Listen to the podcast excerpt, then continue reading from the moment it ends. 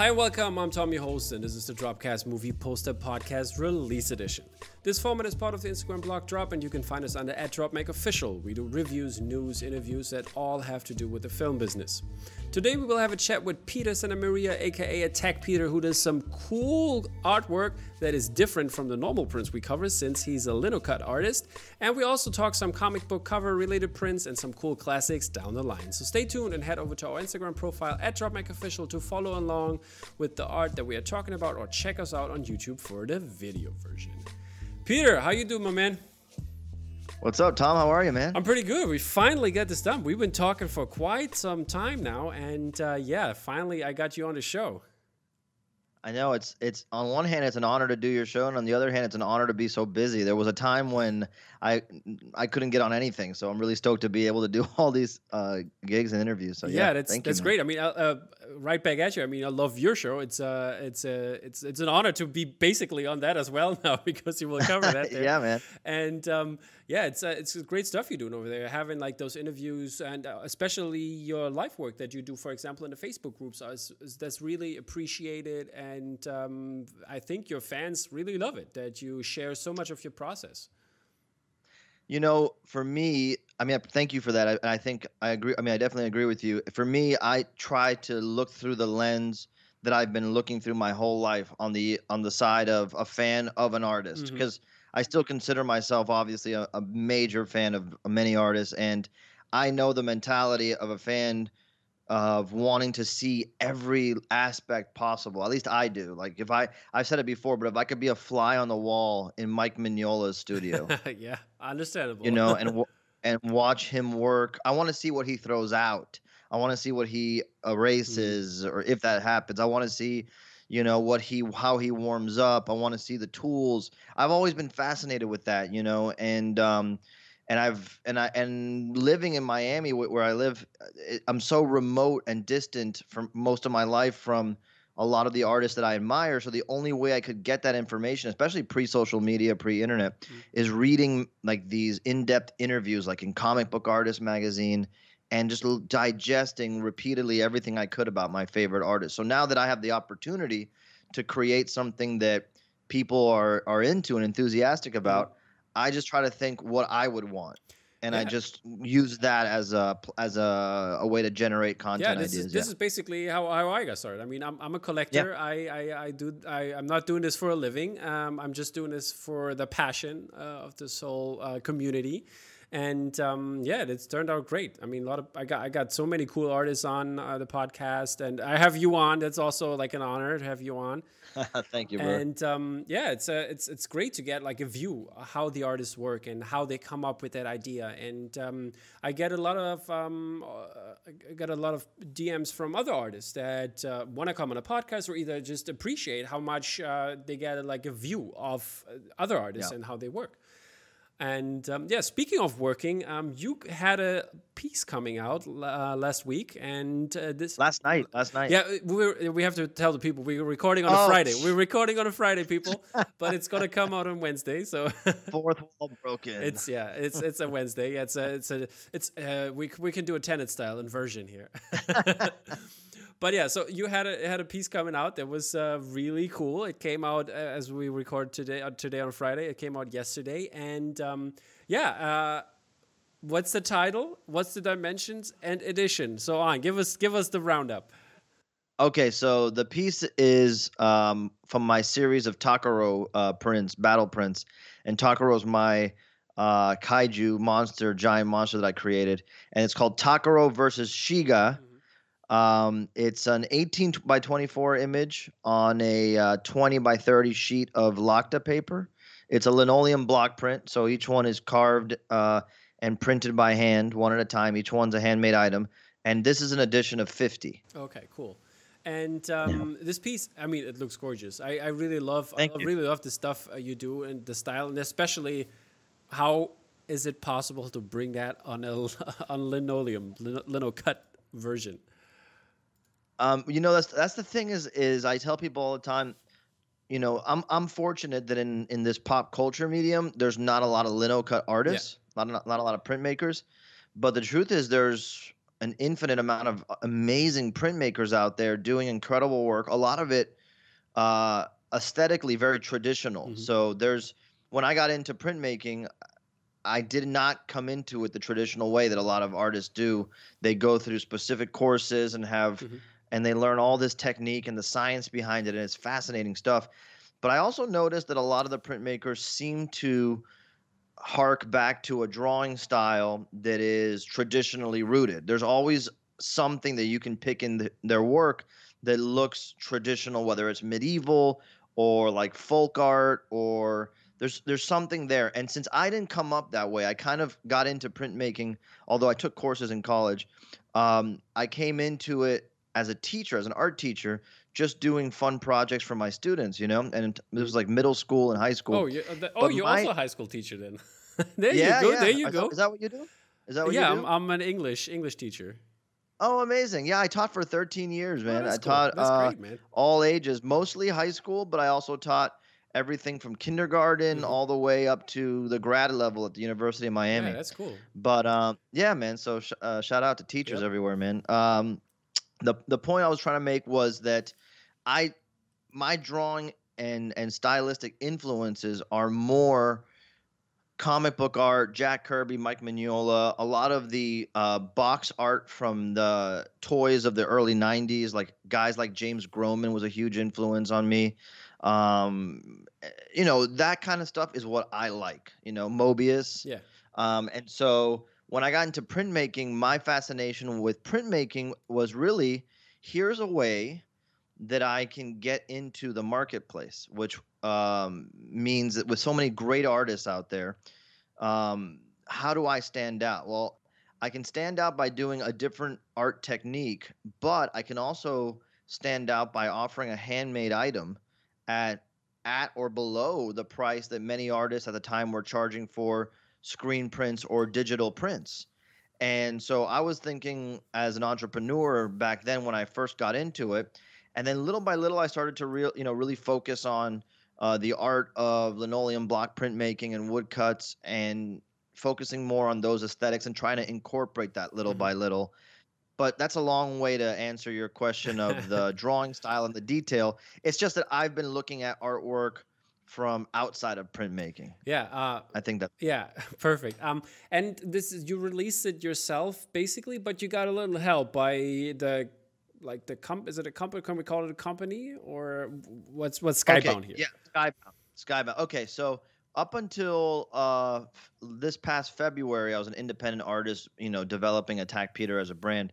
And in February, I signed a deal with Skybound, which, for those of you who don't know, is an entertainment company uh, founded by uh, uh, David Alpert and Robert Kirkman. So you might know Robert Kirkman as the creator of The Walking Dead. And um, so this company is like a multimedia company that they do everything from comics, obviously, TV shows, and movie production. They have a video game publishing arm now. Um, I mean, they just books. There's there's a ton, ton of stuff, and so I came on board in February. Almost, it it, it seemed like it was uh, the way a record label would sign an independent band. And so Skybound's kind of like my record label in the sense that they are now they handle every piece of um, clerical stuff, like background stuff, essentially everything that's not making the actual art. Skybound handles it for me. Okay, that's and great. so. Be- yes, and so in the process of doing that, they've become the print distributor uh, for my work. So Mhm. anything that's an Attack Peter exclusive or an original, they are you, you will go to Skybound and, and you will Mhm. pre-order or pick it up from there. But but you will have to do like other licensed stuff with other companies like Mondo, for example. Yeah, so I, I still will do work with Mondo and Sideshow, but all of that goes through Skybound. Oh, okay. I see. I see. yeah. That's that's cool, man. I mean, uh, I I heard a lot about Skybound because a friend of mine he was in touch with them because he's a filmmaker, and uh, yeah, so uh, I I know about them uh, for some time, and yeah, great that It's an amazing company. Yeah, great that man. you It's an amazing company. Go ahead. I'm sorry. I'm talking over you. it's all good. Yeah, I'm just basically just said it's great that you have this opportunity to to do that. Absolutely, and I couldn't be more grateful. It's really, I think, um, if if all goes well, and I'm hoping it continues to, to go as well as it's going now, I really believe it's a model that will be imitated going forward, where a company will hire, you know, will bring artists in to not just work on like company work, like an in-house artist would, but to develop the artist as a brand, as an IP in and of itself. The same way a, a record label wouldn't hire a band or wouldn't sign a band to just do background music on commercials and shows. They sign a band to be an entity in and of mm-hmm. itself. And I think that's that's a great relief for me as an artist to just be able to focus on the artwork because the business side of art is complex, man. Yeah. And networking and meeting people and getting these gigs it's a lot it's crazy what we go yeah. through um, and um, how, how is it how's this the relationship in terms of i mean you do you for example because i read a couple of times on the groups that the shipping wasn't perfect but are you involved with that as well or is it only skybound basically you give them the, the prints in the end and tell them let's ship it yeah, I whenever I whenever you work with like a company like Mondo or mm-hmm. Skybound mm-hmm. or Sideshow, I've done prints okay. with, for example um, you send a, the the bulk mm-hmm. edition, and then they'll package, and then they'll uh, uh, ship it out individually. They handle all that back end stuff, which is a great relief. I used to do it all myself, mm-hmm. and uh, but I also wasn't getting the amount of orders I was getting now. Yeah. So it's like the last big bulk order I had to do myself was my first Mondo release. And, and that's it? when I realized. Which one was it? The Godzilla one? That, that was the okay, Godzilla ones, uh huh. The first Godzilla ones, and that's when I learned. You know, I've been shipping prints for eight years with very few mm issues. I mean, you, you will have a shipping packaging issue once in a while, but when I had to ship out 150 orders mm at mm-hmm. once, I mean, there were all kinds of issues that happened, and so what I was doing for eight years didn't help. Even though, let's say, I shipped out 150 tubes, mm right? Um, ten of them, I would say, got messed yeah, up. Yeah. Okay partially some of it yeah, fault. I mean, it's right? error some happens, it, human error. It no, it, it is. Some of it was my fault. Some of it was, you know, what happens in in uh in the transporting yeah. of the of the prints and now we're learning how rough the postal service is having a time doing things so all of that factors into it but but it's still like 10 negative posts online about your work is a problem, mm-hmm. you know, and it and you have to address that like a fire. You got to put yeah. out a fire. And so what I did was I said, dudes, I, I messed this up. Please let me uh, make it up to you. And actually, amazing thing about this community, like uh, Tom Whalen and Jason Edmiston both reached out to me. I had never met yeah. them. And they both reached out to me and said, "Hey, man, I saw you having some issues. Let, if you need help, let me know." And I did. I didn't realize mm-hmm. what was what, what what was the expected standard among poster collectors because I wasn't really in that yeah. realm, to be honest with you. And um, and so they were both so generous, and it's just a testament to how not only are they amazing artists, but just great yeah. people. And and uh, and so I, you know, I, I changed how I did things, and luckily everything got there safely, and everybody got their work, and they're happy. And then you know, with with Skybound, they've never really been a purveyor of of fine art prints. Mm-hmm and so um, I think uh, together we've we've learned what is, you know, expected, what works. We're shipping hundreds of prints, but again, if you get ten people out of two hundred people who are upset and they w- want to uh, take you to task online, which they have the right to do, and you know, which is why we have that group in the first yeah. place. I like that. I like that we can, you know, but you know that definitely says okay we got to rethink how we're doing things and and so we did yeah. we, we're we've got those you know those big I didn't even know about this before. I'm being 100% honest. The Yazoo giant, mm-hmm. you know, industrial strength tubes that we finally got those. They were hard to get, you know, for a minute in the uh, during the mm-hmm. pandemic. And so um but we, we we try to like, you know, uh scaffold the the time in between. We t- took the tubes and put them in boxes and but but it's gonna happen. What's gonna happen out of all this is is now I think Skybound's gonna be perfectly suited to be yeah, great. a contender in the print world. Yeah. I mean that's that's what I was just gonna say. Um, the the the complaints that came were not like like hey what's up this is shit quality like I give you zero stars. No. It was it was uh, like a like a critique that could like that you give yes. somebody on a, on the same level and yes. that that's a good thing about yes. this community and that uh, everybody's getting something out of this uh, the artist, it's the company, awesome, uh, and the fans. The better we do, the more cool stuff we can do for fans exactly. and the community. And the if the fans or the community um, are cool and say, "Hey, look, you know this happened," I, I this is my idea. We literally, I mean, Skybound literally is in the the Attack Peter Print Crew Mhm. group, the Facebook group, and they're just you know paying attention, communicating. Shout out Sean Kirkham, big clutch. He's in there talking. And so so the good thing is everybody knows there's a transparent line of communication, and I think it's awesome, yeah, man. me too. I, I think that this whole community is very great, and that's that's why I love what I do here. It's amazing. um, yeah. So let's get back to your print. sure. Yeah. Got a little uh, little uh, off topic here for a second, Ah. but it's, it's totally fine. Uh, we we're gonna I'm gonna tell the people right. We're gonna cover more of that in the long interview version. We're gonna Sure. do it at the end of the year. Uh, so stay tuned Okay. for that, people. Um, so uh, your print. What, what's the story? What's the story? What do we see? So if you are uh, if you're referring to the uh, Takoro versus. Shiga, the Death Moth, so that is the third in a series of uh, battle prints featuring Takoro, the uh, this giant monster that I created to be the the set. Huh? I, Yeah. I googled Takoro and I Uh-huh. came up this Uh-huh. octopus from Gimme Gimme Gimme Octopus. Takora. Takara, yeah. Is that inspired? So, well, the funny thing is, I looked, I tried to come up with a bunch of names for this creature, and I came up originally with Taco Ra, basically just taking Gamera, Gojira. Okay. Those are like kaiju, kaiju. those are like animal names. Yeah, but they're and they're there are these names that are taking like you know an animal and uh and and ra at the end Like put Mothra. together and and Mothra, Gamera. You know, so I said, well, octopus in Japanese is taco. And so I go, oh, Takora. And I Google Takora. I'm like, holy crap, it, this goofy red Yeah, thing already exists. So I said, I'm just gonna change it to O, Takoro, and let's and then I'm gonna keep it sounds cool, and I'm gonna leave it there. And that's where that came from. So, um, but I didn't know at first, but I liked that it already existed because it made me feel more Yeah. legit. Um, but yeah, you got- you gotta search it right, Takoro. And um, so yeah, so I created this monster because in my mind, I want to have an IP, a brand, like like a, a, a universe that I can play in, like a sandbox, where I can, like, you know, I love that I've been able to work on these Godzilla prints with Toho and Mondo, but I know that eventually that'll run out, and I and I want to keep being able to do giant monster Mhm. stuff, which is my love. And so I'm starting to, you know, at this point, you know, I created these are almost like prequel or or like alpha Yeah. prints of a of a larger world that I'm building.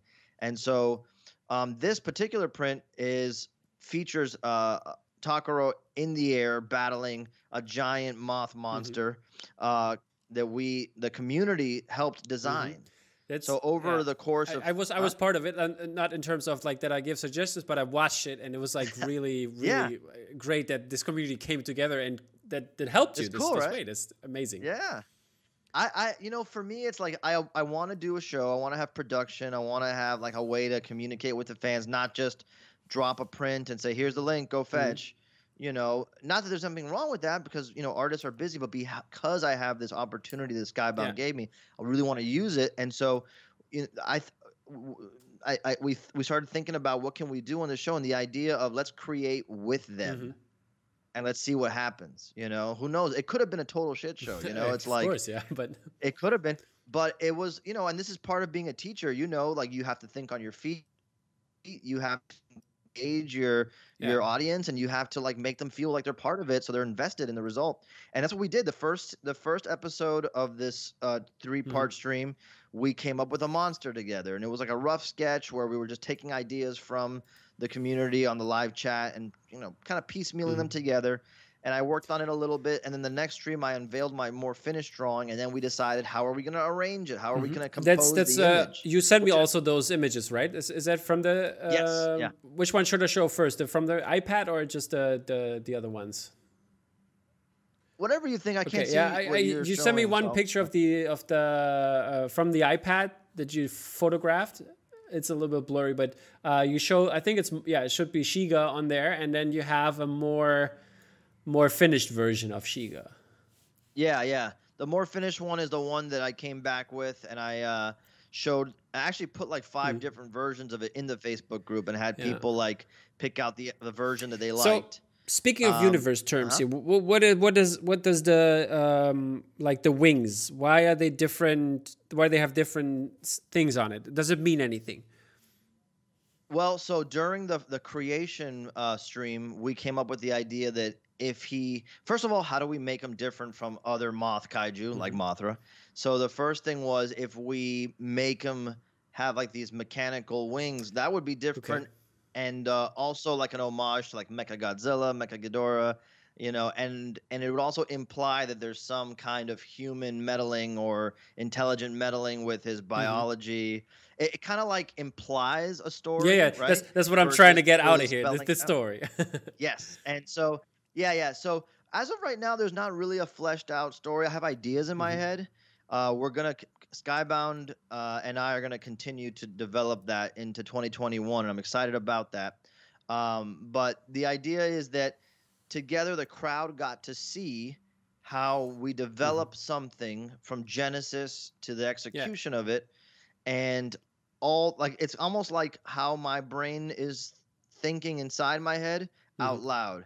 And so when we got back to that second episode stream where we were designing the composition, I'm it was now well. okay. We know who the characters are. How how are they going to be interacting? And this was part of a trilogy of prints um, that that started off with um a, a, with a battle that was happening on land, one underwater, and this one was meant to be in the Was- air to have like three was different. the the, the Takora print was that is that the battle on the land or is that uh, the, the the the the other one with Takoro versus the space Yeti. Yeah, it was this big- exactly. it was the That's- orange. okay, one. that's- yeah. That's the one that was on land. So that one I did first, the horizontal piece. Same, they're all the same dimensions and same Mhm. media. Um, this one's horizontal, and uh, that one kind of like established him fighting on land, like in this space Mhm. desert area, very a la Mobius. And then um, the next one featured him fighting Akukame, this giant two-headed turtle Yeah. underwater. And so for me it was important to like kind of create a trilogy in the event that anybody was fortunate enough to get all Mhm. three of them. It kind of like uh, played differently together. You know, I had planned to have them uh, work together as Mhm. a set, but also if you have them independently, they work great on their own. and uh, the one you Um, have a sticker. There's also Takoro by himself on the city siege. Oh yes, that, that was the first Okay. first Takoro image I made. The funny thing behind that story is that that print is I made that kind of like Mm-hmm. bait at desi- for Designer Con last year. I, I went to Designer Con Mm-hmm. in Anaheim, and I was doing super well the year of 2019. And my goal for 2020, not having any plans to sign with Skybound Mm-hmm. or anything like that, my goal was this year I have enough attention, enough connections. I'm gonna develop my own stuff, not just work on other Yeah. brands, other IP. And um, so Takoro was my first design, and I was really just gonna pitch him as an action figure to uh, some companies at design at designer cons, a toy. You know that Yeah, was yeah, my yeah. only plan. And uh, I had this little digital sketch that wasn't really like that exciting, and and I showed it to James Groman, who's become a great friend of mine and a mentor. And I said, "What do you think?" He's like, "It's cool, but." How are you going to have all these great block prints at your booth and then have this little digital sketch to try to impress anybody with? It's not going to work. So I said, you know, you're freaking right. And so I created that piece just to hang in my booth among, Mhm. without any extra fanfare, next to the Godzilla, King Kong, Yeah. Gamera stuff, and Taco right in the middle. I even used similar composition, so it just felt like as if he was part of this roster What- of great monsters, even though no one knows what kind of print is. was that? Uh, like, I mean, because because you have color in it. That's that's what I'm asking. The original one was a linoleum Okay. block print, um, but the one that you have there with the orange is like a reprint as a Okay. screen print.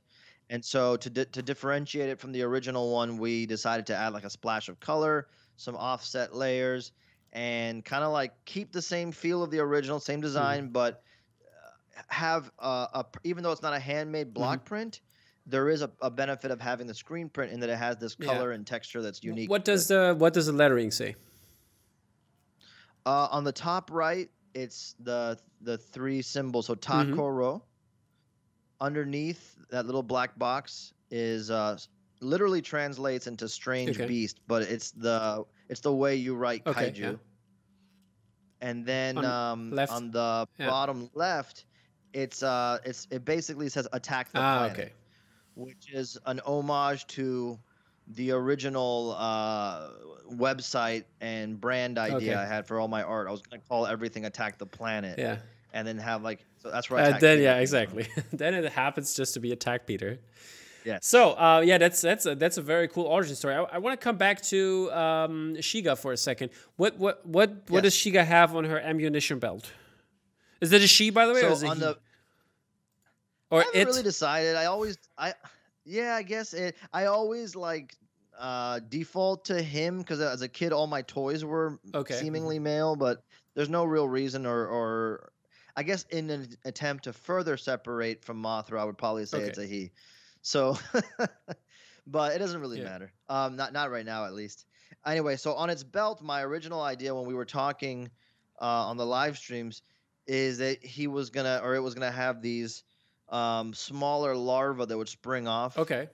But it didn't seem to clear in the design, so I had this idea that it it has like a belt of these canisters, and then if you had a detailed shot, you'd see that there's little embryos and stuff in there that maybe like it throws like a grenade and Okay, it yeah, yeah, explodes yeah. and little larvae go everywhere. It's not fully fleshed out yet, but like that's those the idea. like I those like spider uh, spider cocoons that pop with the baby spiders. Kind of this side. Yeah. Yes, yeah, I like that idea a lot. It's I'm telling you, like all the ideas come from the gross '90s Mhm. toys I used to have, like Mad Yeah. Balls and Mad Scientist and stuff like that. Okay, and uh, the, the on the on the on the wrists, those are rocket launchers. Yeah. Yeah, little uh, weapons like an homage to uh, yeah, Boba yeah, there Fett. you go. But any anytime you can have Boba. like, Where's he? There's he. Back back there.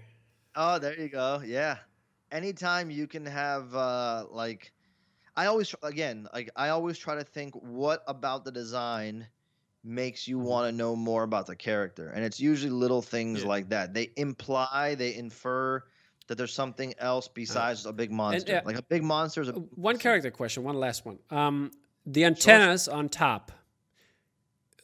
Are they, or is it an exhaust van, a fan, or something like that? What's what's up with that? Who's Well, who's the- controlling him? the, the fun.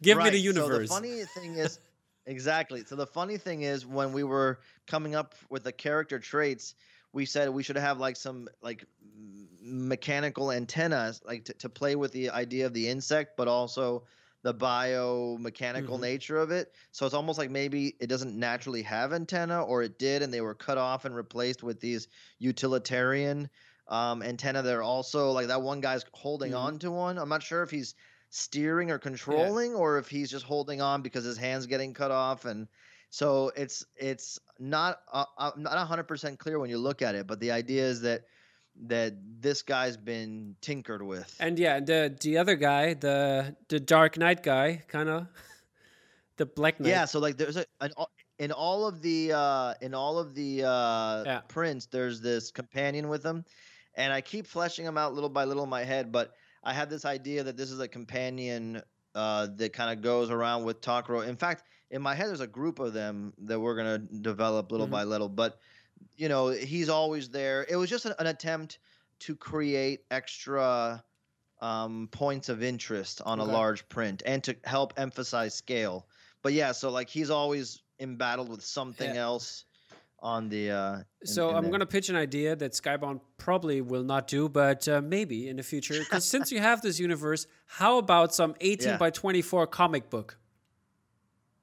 oh yeah well let's just do the this emoji Hmm. okay. Pay, stay tuned to 2021 we got a big big project that we're working on for early 2021 Yeah, i'll tell that's, you that that's great to hear. Um, I mean, I'm, I'm looking at the Yeah. detail shot right now. Uh, he stabbed the guy in the neck, right? Is that, is that he's controlling him? Yeah, he's like stabbing the guy in the neck and cutting off his hand at the same time. His hand Yeah. goes flying in the air. Yeah. That's all from like how I used to draw as Yeah. a kid. You know, when I was a kid, I had a friend whose older cousin was was really awesome at Yeah. drawing. I got to find this artwork. And he used to draw these Ninja Turtle drawings that was not like one centered character. It was like a scene of a million things happening and it would just draw me in like a Where's Waldo book. Like I wanted to know all the little things that are happening. And when I started to like uh, compose my artwork that way, where there was a big focal point, because I like big jumbo like artwork like that, you know. But then when I surrounded it with a lot of little intricate uh, pieces of interest, man, things started really taking off. Like, oh, this is fun because I guess it, it, it rewards repeat viewing or closer inspection of the in, uh, work yeah, well. it definitely does. And uh, this is like basically, it reminds me of a mix between Shredder and Darth Vader.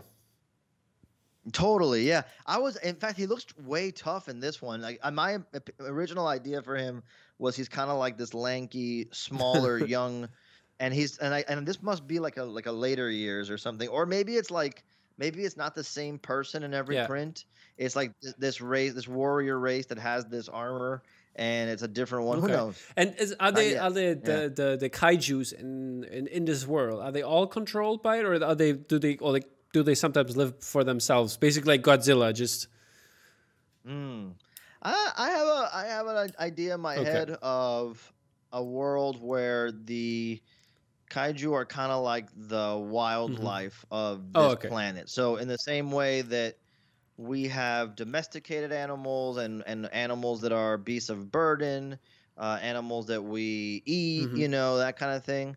I kind of have this idea where of a of a nomadic planet with tribes and the monsters. Some of them are gigantic, some of them are smaller. You know, some of them are, you know, used for travel. Some of you know mm-hmm. what I'm mm-hmm. saying. So I think it's like everything can happen. Yeah, I, I think you need some uh, in, in the future when there's going to be more. You need some like like like collecting cards. You know, like like ah, I love that. That would that would be great. Have like all the the monster stats on them and. Uh, I love that. You know, did you collect Marvel cards? I know basketball. Okay, I had I had basketball cards for sure, and, and baseball and mm-hmm. football, mm-hmm. but there was a series of Marvel I cards, think, specifically series. Yeah, I think two, we didn't have them that when you in, flip in Europe, but we'll look them up later sure, so you can see. When you flip them on the back, when you flip them on the back, they had the ident the secret identity and all the power stats for all the mm-hmm. characters. Mm-hmm. So like when you got someone like the Silver Surfer, his stats were all the way maxed. It yeah, was crazy yeah, yeah, stuff. I, I, bet. I mean, Silver Surfer, he's a great character. I, love yeah, Silver yeah, Surfer. yeah. I understand why he's max. so, um, and uh, uh, one question about uh, Shiga, the the lightning rod thingy. Yeah, what's that about? We can, we had this idea that like when in the, during the live stream that it should should the creature should be holding like a weapon to mm-hmm. prove that it's a little bit more intelligent that it mm-hmm. knows how to use a tool. Yeah, it, it lost. And, by the way, it lost the the Boba Fett uh, rocket launchers. Sorry? It, it lost the Boba Fett rocket launchers in the final version. It lost the rocket launchers that the wait the creature did the creature. Yeah, yeah, did. yeah. She got it. Yeah. Oh, potential. Yes, I guess it did. Yeah, yeah, yeah, yeah, yeah. It did. I forgot. I guess I just forgot to put them in there. okay, there, there you have it, people. it could be. Or sometimes he wears them and sometimes doesn't yeah, wear them. Exactly, exactly. It depends on what the what the humans that try to maybe control them yeah, uh, sometimes you wear uh, glasses, sometimes you don't. Sunglasses, you know. exactly.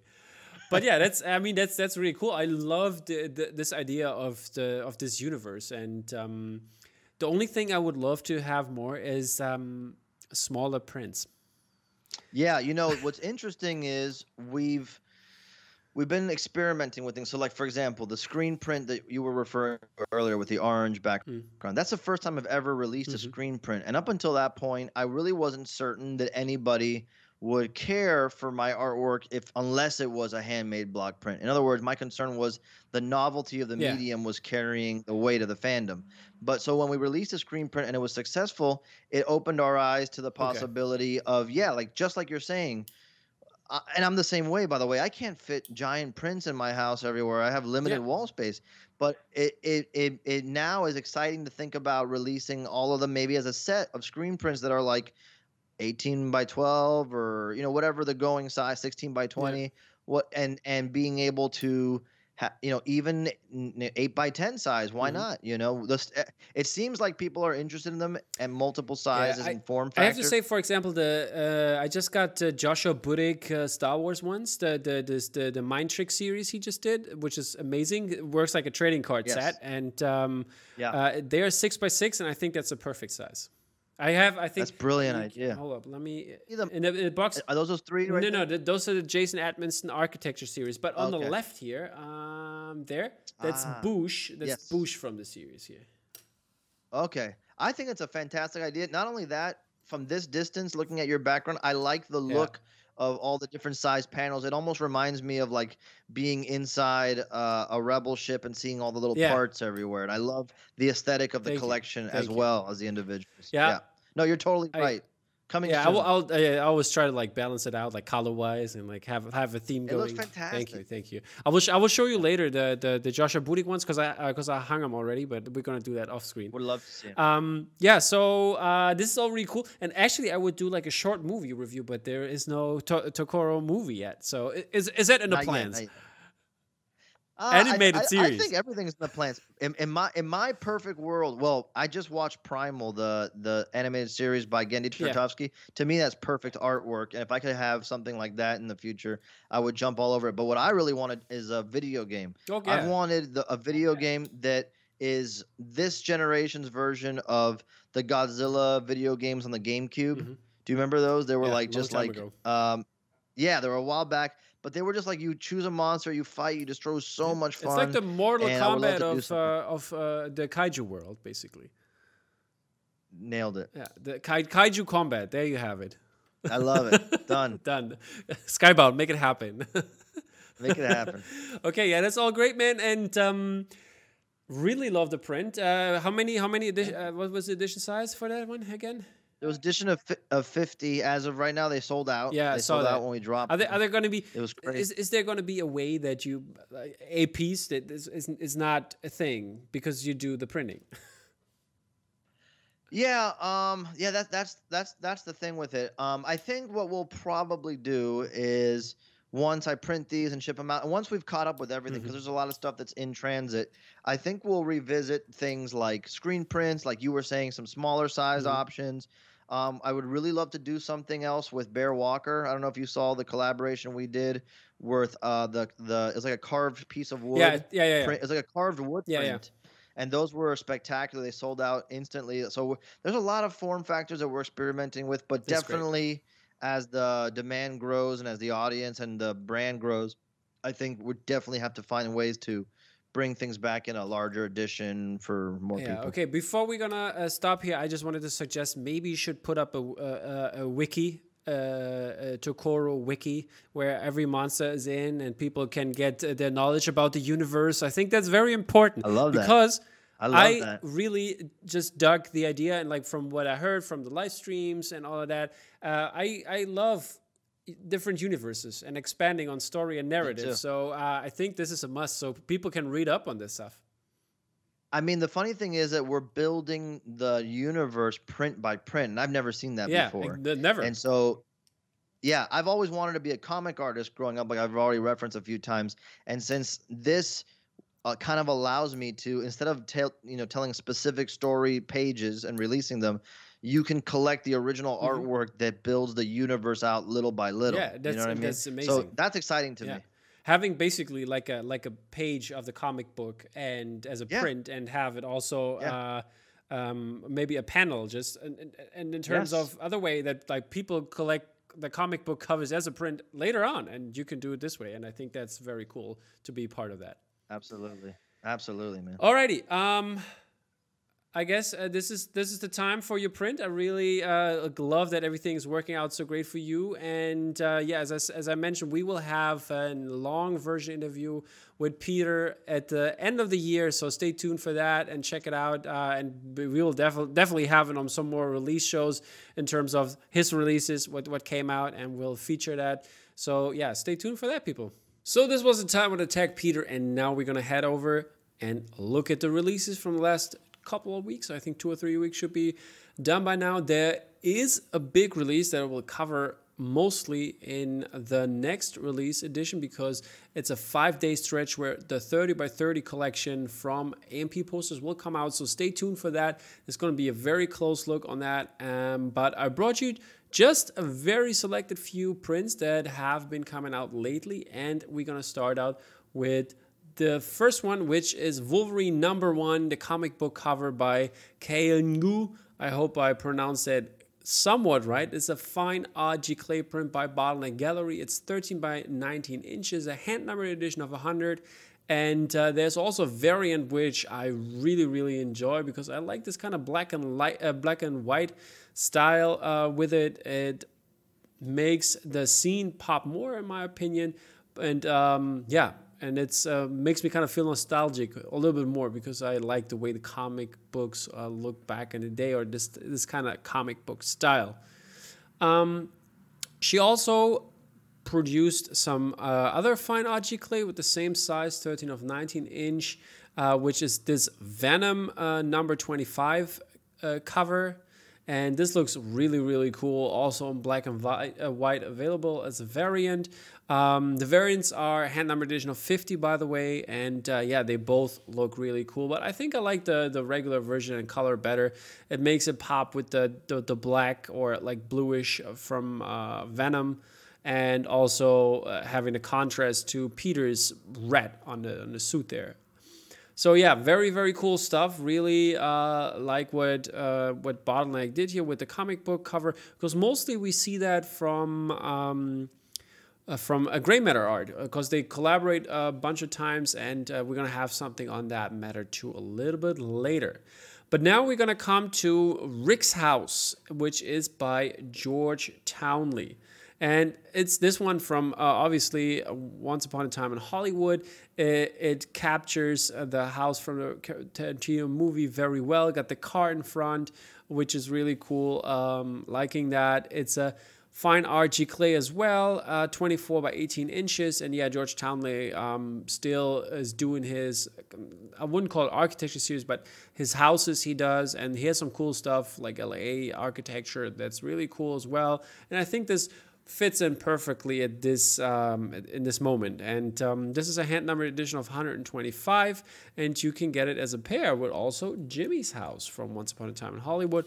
Also really really cool liking this also a lot. And um, yeah as i said hand numbered edition of 125 um, the set was going for 115 i think it's already sold out not sure. But yeah bottleneck did a very good job on these painting uh, uh, paintings printings And moving on, I have some Grey Matter Art stuff uh, or some some prints and comic book related as well. Um, first off, we have this Spider-Man print by Florey, which is really cool. I like this a lot. This is also a set. The um, the edition of the uh, the regular edition is an edition of 100. It's printed by Valhalla. It's 24 by 36 inches. Looking really cool. I like the the this this actually cool feeling of the of the this kind of blue tone that that's on it, and um, kind of like a cold variant of Spider-Man: Homecoming with the old suit, as you can see here, because the variant is like an upgraded version of it, where you can see um, the, the the new spider suit, the, the Stark spider suit, and it is more warm here, or warmer in that regard. Uh, when you look at uh, when you when you compare the two of it, two of them. Um, this is a look at it like right next to each other. Um, liking liking it very much, but I think I like the cold version a little bit better, the regular edition by Florey, um, and then the variant edition, which which has uh, a number of seventy five and also printed by Valhalla. Yeah, and I promised some more artwork by uh, or for uh, comic book related X Men artwork. This is um, the X Men number one, Double Gate Fold. And this is 36 by 16. It's a hand numbered fine art giclée uh, by Cold, or it's Cold Press Natural, or it was called Press Natural. Um, edition of 125, and it's printed by Grey Matter Printing. Didn't find an artist for some reason there, so if it's just a reprint, uh, then I guess it's just Grey Matter Printing who did this and they also printed a variant uh, for the um, the for the 20th anniversary double gate fold which looks even cooler in my opinion. The colors um, are go better together than the regular version in my opinion and i'm liking this a lot. This one the, the variant has an edition of 100 and also printed by Grey Matter Art. Um, then we're gonna come over to Mondo, Mondo's prints from the last couple weeks, and we start off with this Scott Pilgrim versus the Ver- World print by uh, none other than Matt Ryan Tobin, and I really like this dude. He's he's a really cool guy. This is the blue hair variant edition. Uh, weirdly of 108 every edition they have they, there's a couple couple uh, different ones and every edition they have it's um, it has uh, just 108 prints. I don't know why 108. That's a weird number to me, but uh, maybe Matt can comment uh, uh on the post or in the in the YouTube video why 108 are available for this print. And yeah, there's a couple different hair color version. We have this green uh, hair version with also going along with the bag, of course, and then we have this pink version. I think I like the pink version the best though. Um, because it makes it pop with uh, the gold of the star and the background, which has kind of like a blue color uh, theme going on. I like the contrast of that. And yeah, really cool print by, for a really cool movie by Matt Ryan Tobin. Really enjoying that one. Another Mondo piece is uh, it's a co-release with um, Nautilus, and because Nautilus always helps out with the Laurent Durieux prints, and yeah, the Wicker Man looks really really cool. Liking liking this a lot. Um, what he did here with the with the colorways. This is the um, uh, the the Mondo exclusive version, and uh, this is an edition of 275. Uh, uh, it's a screen printed poster by VG Kids uh, with the sizes of 24 by 36, and yeah, it's hand numbered and really cool piece. And uh, I think this was, I don't know, uh, I'm, I'm not sure now, but don't quote me on that. But I think this was also only available for North America again. And uh, then we have the European version, which, which is the variant, also by Laurent Durieux, which is also 24 by 36 inches, but they put it in centimeters, uh, which is 61 times 91.44 and it's an edition of 125 and also printed by VG Kids. And uh, yeah, Nautilus had this as an exclusive. So um, I think everybody checked on their website. Um, for prints, I mean, there's still e- even others available, so they have cool stuff. So don't uh, don't forget to check on them, especially if you're a fan of Laurent Durieux. And uh, then we come to the almost last part of uh, our show, or the last gallery that we're going to ta- uh, going to talk about, which is um, Spoke Art, who had this really cool Rich Pellegrino uh, portrait series, which are four Star Wars portraits, um, 8, 8.5 times 11 inches, and they are signed and numbered by the artist. Those single ones without anything basically are just $25. But there's a cool gimmick. I, love this Chewbacca. This Chewbacca is great. I mean, all of them are really great.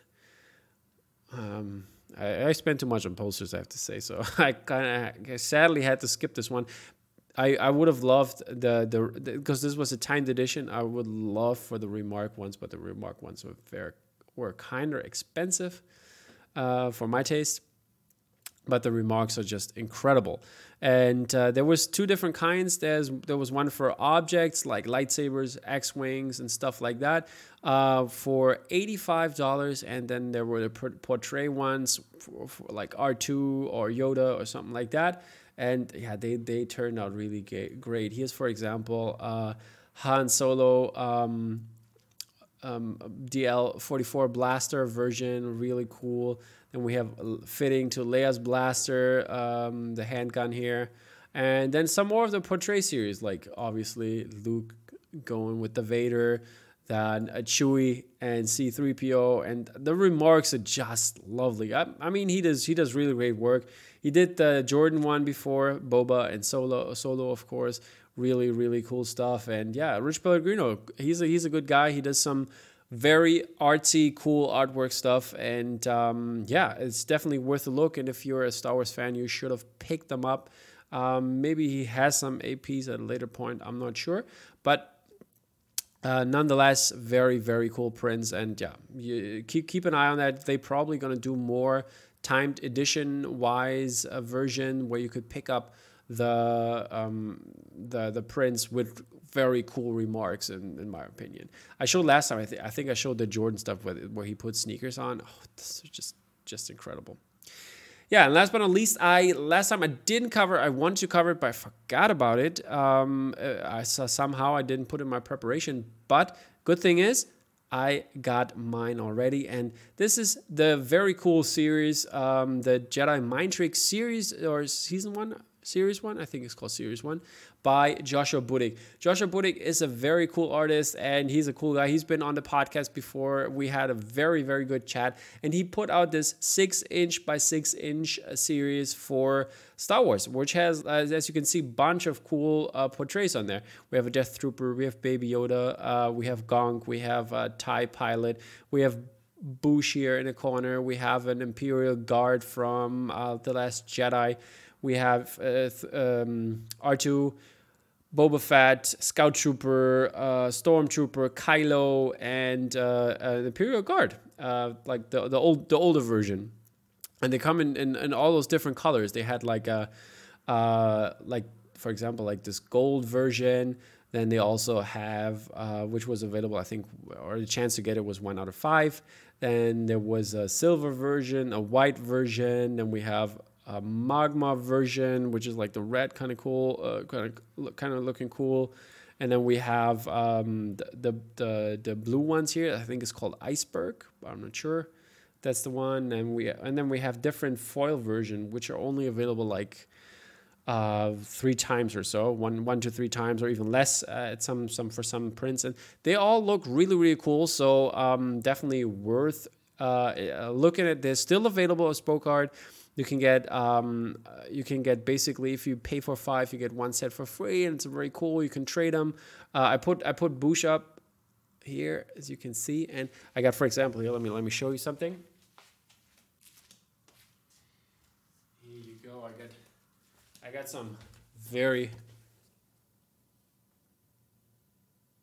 some very cool ones. These these gonna go out to Adam Hill. So Adam Hill, shout out to you, buddy, for trading those. I I gave away my very cool foil one, but I got a magma one, which is really awesome. So um, yeah.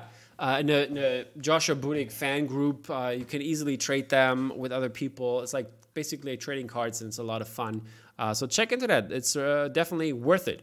And yeah, this is it for the show. So um, please subscribe to more of the podcast and I I think I got a lot of fans. This is the art we covered today. And uh, yeah, I will see you in two weeks for the next release edition. And I already mentioned that we're going to talk about the AMP releases that came up for the 30 for 30 edition. This, for example, a very, very good looking Ruiz Burgos piece for the Batman. Uh, not the Batman, uh, Batman um, 89 and yeah there's there's some other other great artwork that we're going to cover. So stay tuned for that and uh, look into that with me in two weeks. So see you then guys. Take care